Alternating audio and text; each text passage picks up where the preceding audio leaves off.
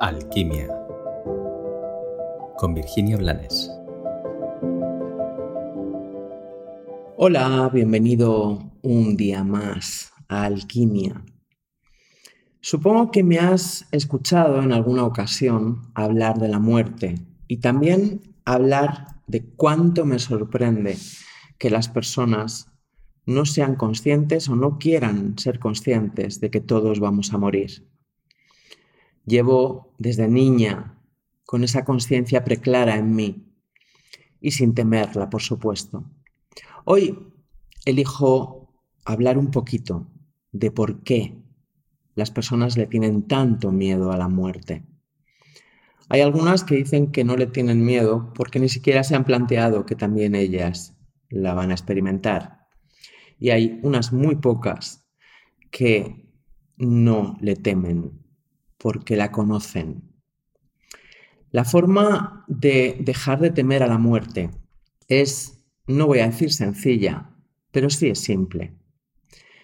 Es comprender, comprender a nivel profundo, que morir significa sacrificar esa parte perecedera y egoica que parece que somos, como si fuera lo único.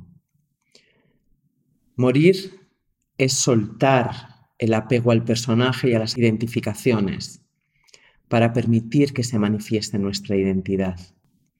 Morir es desapegarme de verdad de lo perecedero para entrar en conciencia de lo imperecedero, de lo que soy, fui y seré, más allá de mi vehículo temporal que es mi bendito cuerpo, o más allá de las circunstancias y de las relaciones que mantengo en un momento dado o en una existencia concreta.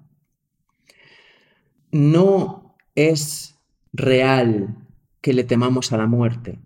A lo que le teme el ser humano es a dejar de ser lo que cree que es, cuando esa es la única forma de empezar a ser lo que realmente somos.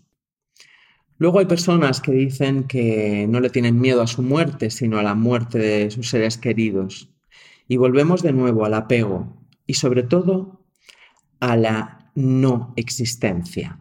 Entiendo que cuando muere un ser querido es imprescindible vivir un luto y habría que vivirlo desde el corazón, reverenciando lo que hemos podido compartir con ese ser, todo lo que ha supuesto en nuestra vida todo lo que nos ha enseñado o ayudado a ver, a descubrir, a experimentar.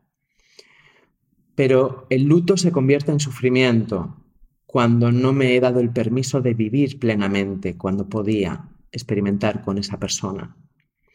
Cuando meto los juicios de esto es injusto o esto es una mierda, como he oído en algunos sanatorios. Cuando mi ego toma el control y mi alma no tiene el espacio para soltar y para continuar. Sea cual sea, si es que estás en uno de estos dos casos o supuestos, permítete empezar a existir desde el ser. Trasciende las limitaciones, las etiquetas y las postergaciones. Trasciende el cómo tienen que ser las cosas y cuándo tienen que darse y comienza a experimentarte desde la esencia, porque así también te darás el permiso de compartir de verdad para hacer mucho más suave los tránsitos y para manifestar más plenamente el desapego. Como siempre, te deseo un maravilloso día.